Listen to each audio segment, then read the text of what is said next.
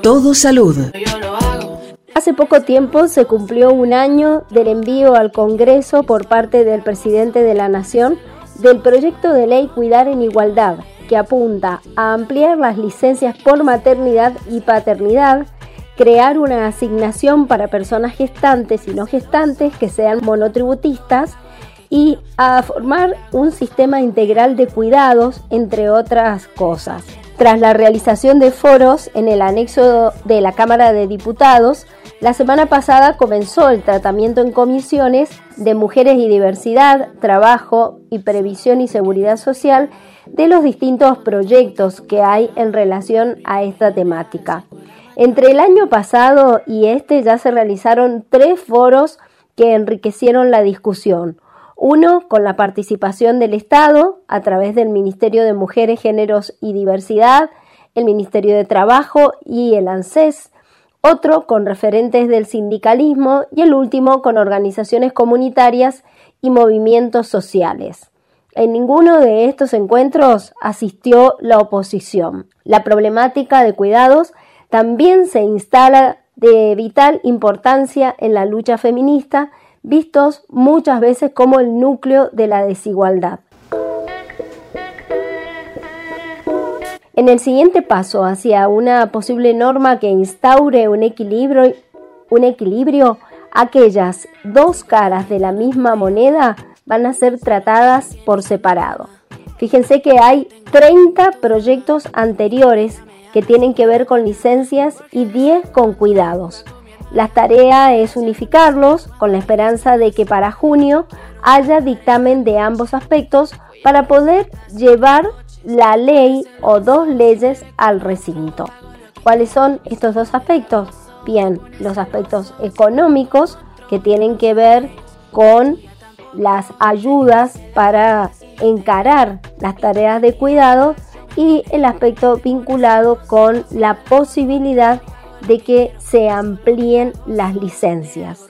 Vamos a escuchar a Daniel Jones. Él es investigador del CONICET, pero además es integrante de la campaña Paternar, que normalmente desarrollan actividades para el Día del Padre o ante el Día del Niño y la Niña, con el fin de priorizar para los varones las tareas de cuidado, algo que históricamente les ha sido negado. Argentina tiene un régimen de licencias que data de 1974, es decir, está por cumplir la ley de contratos de trabajo 50 años y así como mucha legislación fue modificada en los últimos por lo menos en los últimos 15 años, esto es una legislación vetusta que otorga 48 horas al padre en el caso del nacimiento de un hijo una hija y esto es eh, la cantidad de tiempo más baja en toda la región, ¿no? A veces cuando se discute licencias dicen, bueno, no se puede comparar con, con los países escandinavos, ¿no? Con Suecia, con Noruega, no, bueno, estamos peor que Perú, que Paraguay, que Bolivia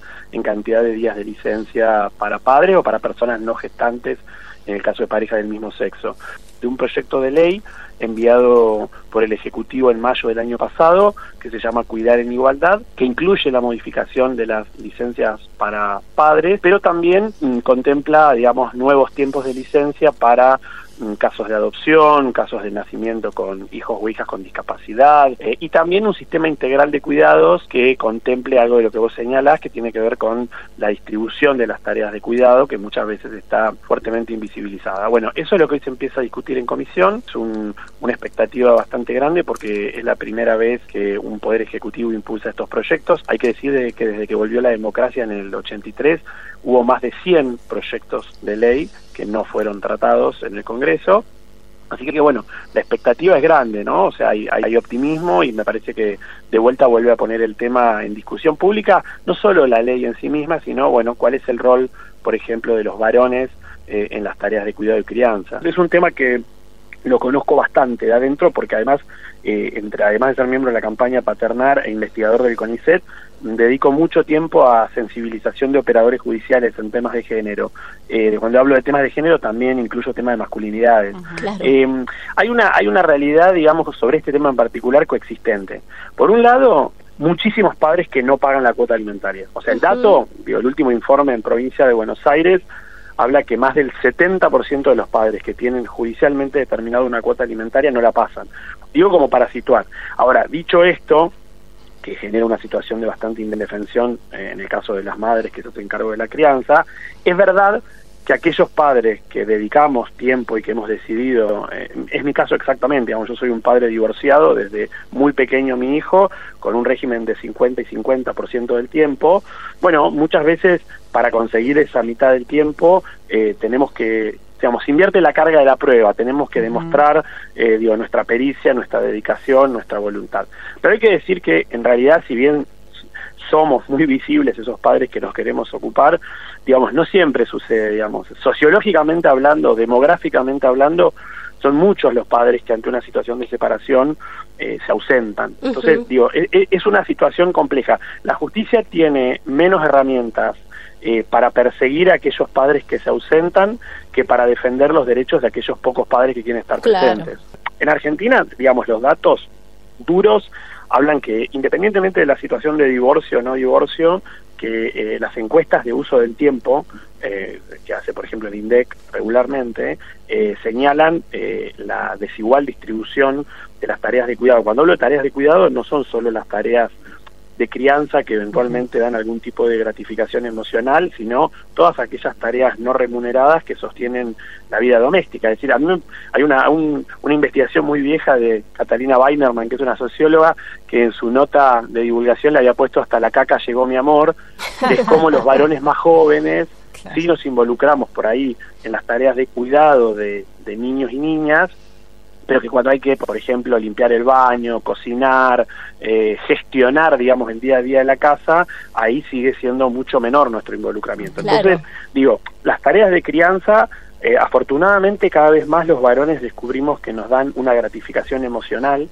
y eso nos lleva a involucrarnos, pero el sostén de una vida doméstica incluso para poder criar a esos hijos, tiene un montón de tareas que son ingratas, feas, tediosas, rutinarias.